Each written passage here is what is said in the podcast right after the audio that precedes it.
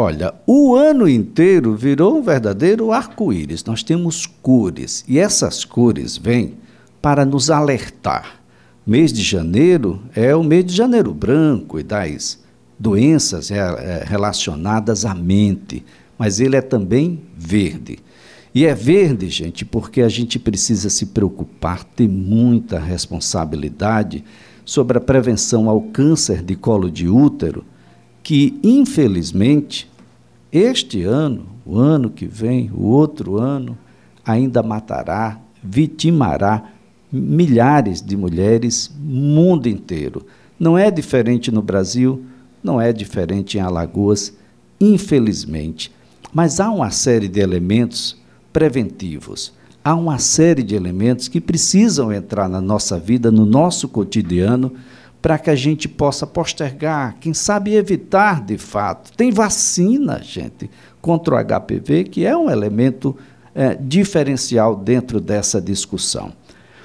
Nós vamos ab abrir aqui uma conversa com a especialista em radiologia, imagem pélvica, a doutora Elga Bonfim para que a gente compreenda um pouco melhor o janeiro verde, essa prevenção que é necessária ao câncer de colo de útero. Doutora Elga, é um prazer tê-la aqui no CBN Maceió. Um bom dia. Bom dia, Elias. É um grande prazer estar aqui, né? Mais uma vez, dessa vez abordando um tema tão importante como é o diagnóstico precoce e a prevenção do câncer de colo uterino.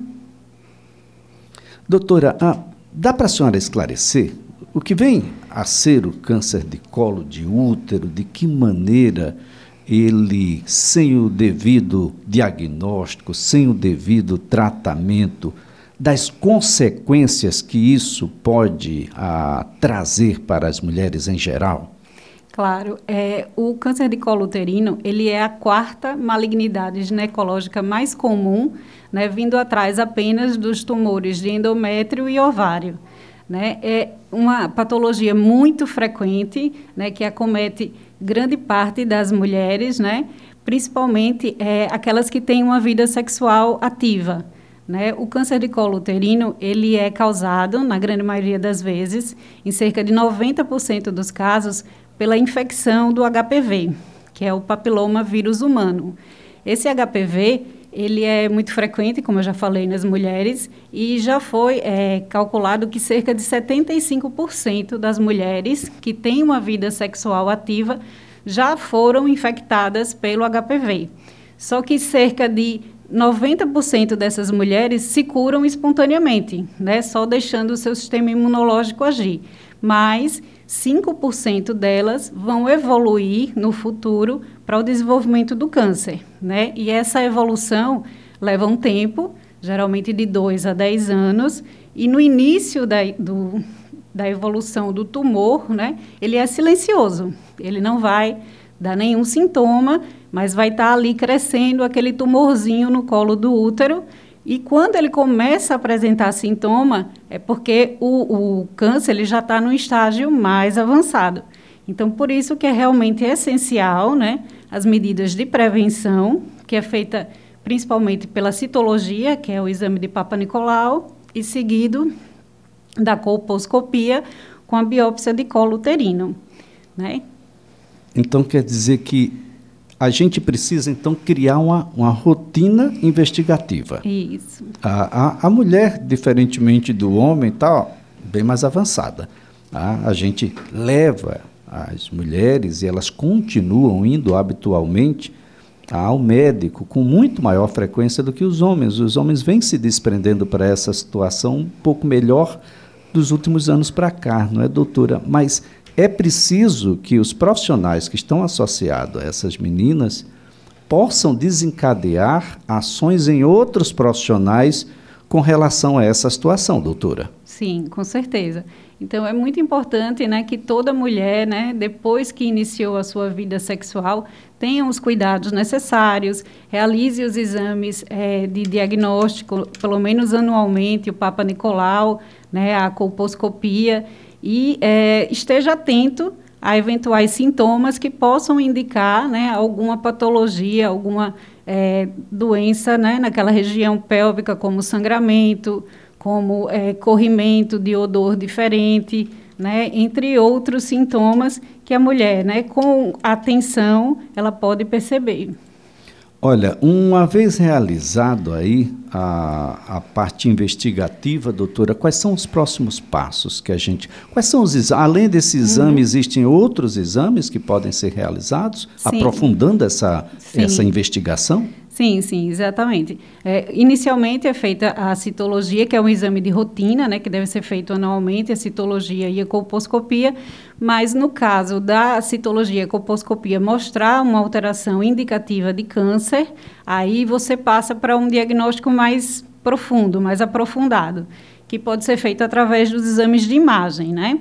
que pode ser tanto ultrassom endovaginal, como preferencialmente a ressonância magnética que é um exame mais complexo, mas também mais preciso, que vai determinar né, é, se aquele tumor ali do colo uterino, ele ainda está numa fase inicial, ou seja, é um tumor pequeno, restrito ao colo, ou se ele se estende já para as estruturas adjacentes.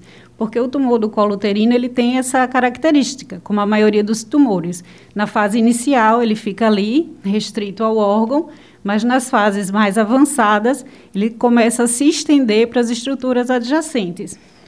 E doutora, aí, ah. pois não, doutora. Não, e, e, nesse caso é muito importante né, essa informação para o médico, o cirurgião que vai conduzir o tratamento da paciente, porque é baseado nisso que ele vai determinar que tipo de tratamento é indicado para aquela pessoa, se o tratamento clínico, né, ou se o tratamento cirúrgico.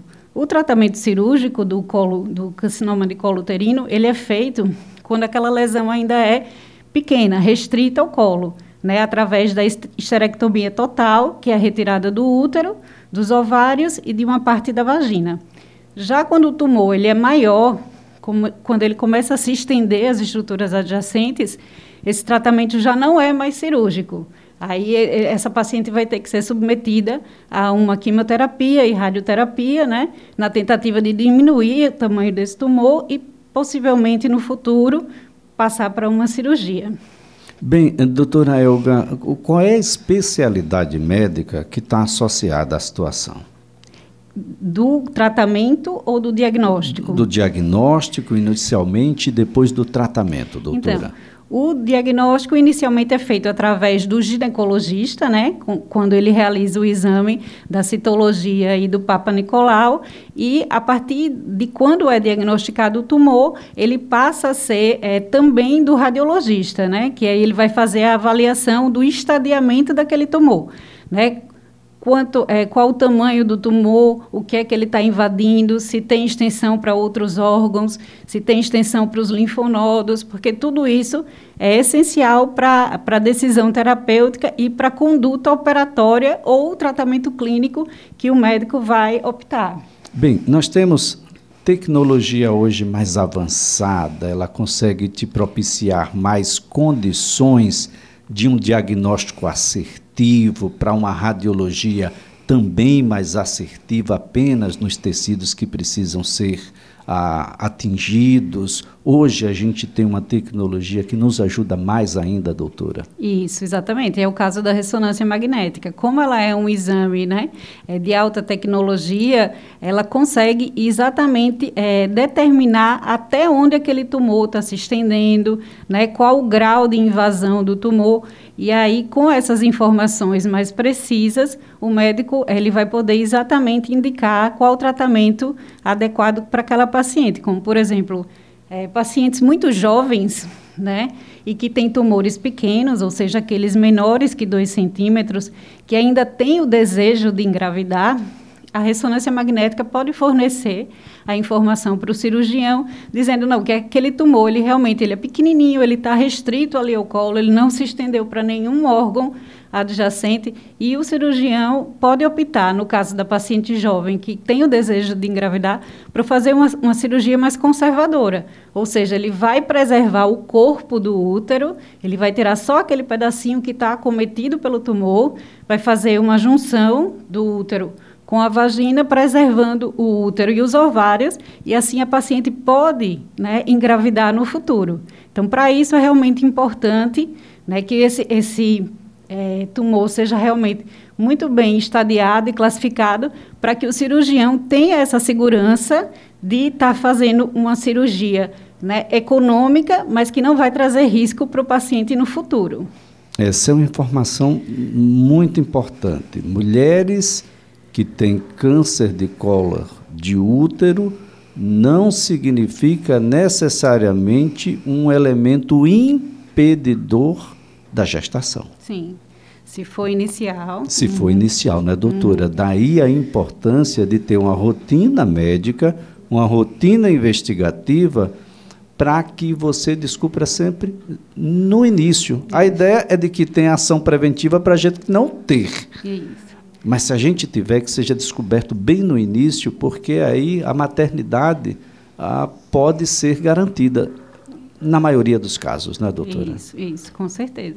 E falando também, é, Elias, da prevenção, né, é importantíssimo a gente enfatizar né, a, a questão da vacinação. Né? É essencial que a vacinação seja amplamente difundida, né, para ela é recomendada para crianças, meninas a partir dos 9 anos e meninos a partir dos 11 anos, é, preferencialmente antes do início da atividade sexual, né?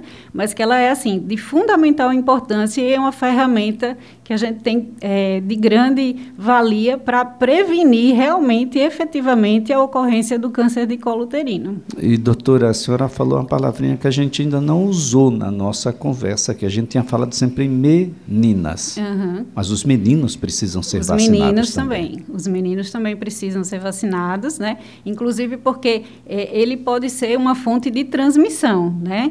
Do, do carcinoma de colo uterino, um, um parceiro que tem uma vida sexual né, ativa e com múltiplas parceiras, ele pode estar tá disseminando esse HPV para várias mulheres. Então, ele sendo vacinado, né, ele está, além de se protegendo, porque o HPV também pode causar o câncer de pênis no homem. Isso é importante frisar. Além do câncer de colo, ele pode estar associado ao câncer de pênis no homem. Só que a ocorrência do câncer peniano é muito menos comum do que o do câncer de colo uterino.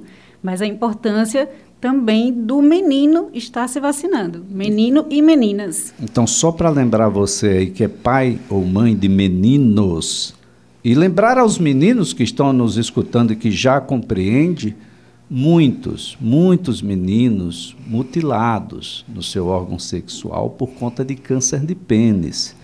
Isso é uma realidade. E por conta do HPV. Daí a necessidade da vacinação. Esses meninos que estão em idade menor e que precisam da autorização dos pais, Daí a responsabilidade maior também dos pais, não é, doutora? Não autorizar a que esses meninos se vacinem, vacina que muitas vezes acontecem na própria escola, uhum. significa submetê-los à possibilidade do vírus, à possibilidade do câncer e à possibilidade de uma vida bem difícil ou simplesmente da supressão da vida, doutora. Exatamente. Então, eu acho que o pai e a mãe, né, como responsável, né, legal pelos filhos, devem, além de orientar, ter essa conscientização que isso é, é extremamente importante, tanto para ele como para a sociedade em geral. E pelo amor de Deus, não venha me perguntar ou nos perguntar de onde vem a vacina do HPV. Chega desse negócio é. que a gente sempre tomou aí, o Zé Gotinha aparecia com duas gotinhas, ninguém perguntava de onde vinha a vacina. E talvez pela eficiência do nosso sistema de vacinação, que fez com que as, as gerações mais recentes não vivenciassem o caos da meningite, do sarampo e de outras doenças, doutora, deu uma falsa ideia de que a gente sequer precisa se vacinar. Isso. As pessoas precisam voltar aos postos de saúde e atualizar sua caderneta de vacinação, doutora. Com certeza. Inclusive, assim, é, se você realmente for verificar na literatura e for pesquisar em órgãos sérios, a ocorrência de reações às vacinas são muito pequenas, né? É, o que acontece às vezes é, é, que a pessoa ela tomou a vacina e foi acometida por uma doença que ela iria ter, né? De qualquer forma, uma gripe, uma febre, e aí se associa aquela reação à vacina. É lógico que existem algumas vacinas que podem estar relacionadas a reações alérgicas, ou, mas são coisas assim, na grande, na grande maioria das vezes leve, que não traz nenhum risco de vida. Em contrapartida, o benefício que essa vacina traz, tanto para a pessoa como para a coletividade, é imenso.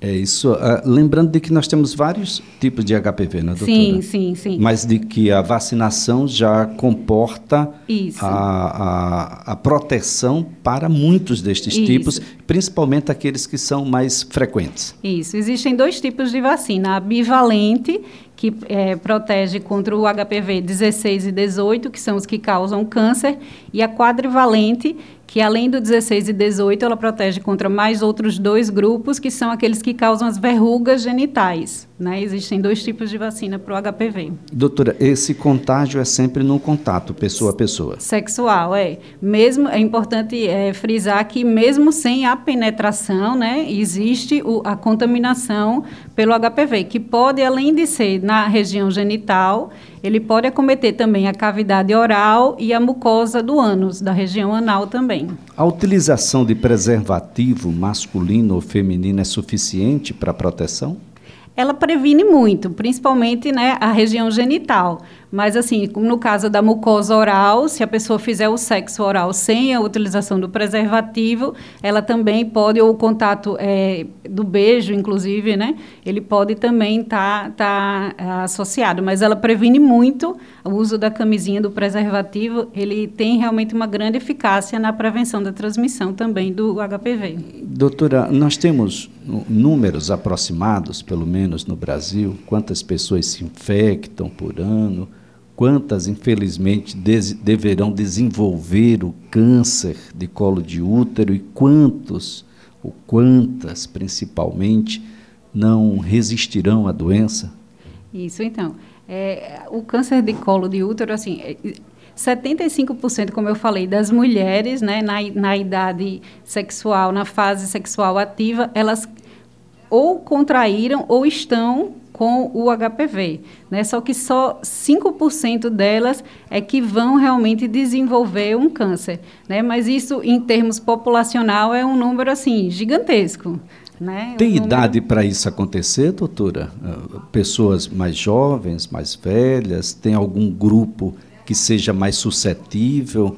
Então, é, foi visto que a, a, cada ano no Brasil, aproximadamente 570 mil casos novos né, de, de é, câncer de colo ocorrem no país. Né? geralmente, essas, essas pessoas acometidas que desenvolvem o câncer de colo uterino estão na faixa etária entre 40 e 45 anos, são mulheres mais jovens.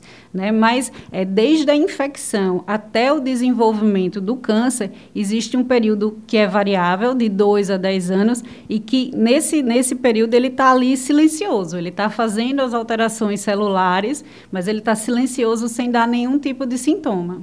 É, essa é um, uma situação que, que faz com que a gente é, Muitas vezes você descobre coisas que você não estava procurando, uhum. exatamente porque entrou numa rotina investigativa. Tomou isso como sendo uma coisa para você fazer no mínimo uma vez por ano. Uhum. E aí fazer um, um, exame completo de sangue que traga aí todas essas informações, termina tendo informações coronarianas, informações sobre os rins, informações outras, ah, sobre infecções que muitas vezes você é, contraiu e, e, não sabe, está assintomático. O caso aí, por exemplo, muita gente contraiu a Covid-19 e não desenvolveu uhum. qualquer sintomas, mas saiu por aí contaminando isso, a todos. Isso. Daí a necessidade, doutora, dessa rotina investigativa como um elemento preventivo também. Com certeza. É, todas as mulheres, inclusive os homens também, né, devem criar essa rotina de, de exames periódicos e preventivos, né, que devem ser feitos pelo menos uma vez por ano, com a tentativa de diagnosticar precocemente, porque seja qualquer o tipo de câncer ou de patologia, quando ela é diagnosticada no início, o tratamento é muito mais fácil e a cura é quase que 100%. Né? Quando a gente deixa para diagnosticar em, em, estágios já mais avançados, aí tanto o tratamento se torna mais complicado e muitas vezes mais penoso para o paciente, como a cura também se torna mais difícil. Bem, daí a importância da escola, seja ela virtual ou presencial, essa discussão tem que acontecer com muita seriedade e com uma frequência maior. Alguns não, muitos dos pais e mães não têm autorizado a vacinação, doutora, porque atribui à vacina o desenvolvimento sexual precoce da criança. Tem alguma coisa a ver, doutora? Não, não. Isso é, é, assim até absurdo, né? Porque uma coisa não tem nenhuma relação com a outra. Você ali está na sua função de pai, você está protegendo o seu filho de uma doença que pode no futuro se tornar um câncer e custar, inclusive, a vida do seu filho ou da sua filha. E, e o fato de você é, estabelecer a vacina para ele não quer dizer que o pai ou a mãe está dizendo que o filho vá ter ou a filha uma vida sexual precoce ou até múltiplos parceiros uma coisa não tem nada a ver com a outra. O que ele está fazendo ali né orientando que o filho e, e for, fornecendo para ele a possibilidade de tomar a vacina é segurança. Segurança para ele e para as pessoas que estão em volta. Então janeiro verde para todos doutora um grande prazer. Vamos todos à prevenção. Atenção, mulheres, ah, não só façam a sua própria ação preventiva, mas estimule o parceiro a fazê-la. Propicie isso aos seus filhos. É uma extrema irresponsabilidade, eu digo até criminosa, não permitir que seu filho ou sua filha seja vacinado contra o HPV vírus que tem uma relação direta quando a gente fala em câncer de colo de útero ou câncer de pênis para os meninos. Atenção, meninos, meninas, cobrem dos seus pais essa autorização, estimulem professores, diretores, coordenadores das escolas esse elemento educativo. Antes da abertura da aula, vamos ter uma conversa aqui, pessoal. Como é que nós estamos? Olha, vai ter vacinação semana que vem. Ah, que tal a gente discutir isso com o papai com a mamãe? Vamos botar o pessoal na telinha aqui e vamos conversar sobre essas questões. Atenção, pediatras, onde tudo começa, de que isso seja estimulado já antes da gente necessitar ainda dessas questões. Ah, porque é exatamente nos pais que a gente vai trazer o exemplo para essa meninada toda. Doutor, eu aposto muito nesse início, porque esse início, começando no caminho certo, há uma tendência da gente mantê-lo assim por muito tempo. Isso, eu agradeço bastante a, a, oportunidade realmente de falar de um tema tão importante, né? E de poder tentar orientar e conscientizar realmente as mulheres, os homens e principalmente os pais sobre a ocorrência de uma doença que é tão frequente, mas que pode ser facilmente né, prevenível. Então, mais uma vez, obrigado e um bom dia. Ah, muito obrigado. Olha, conversando aqui com a doutora Elga Bonfim, especialista em radiologia e imagem pélvica. É o Janeiro Verde, gente, é o mês de prevenção ao câncer de colo de útero.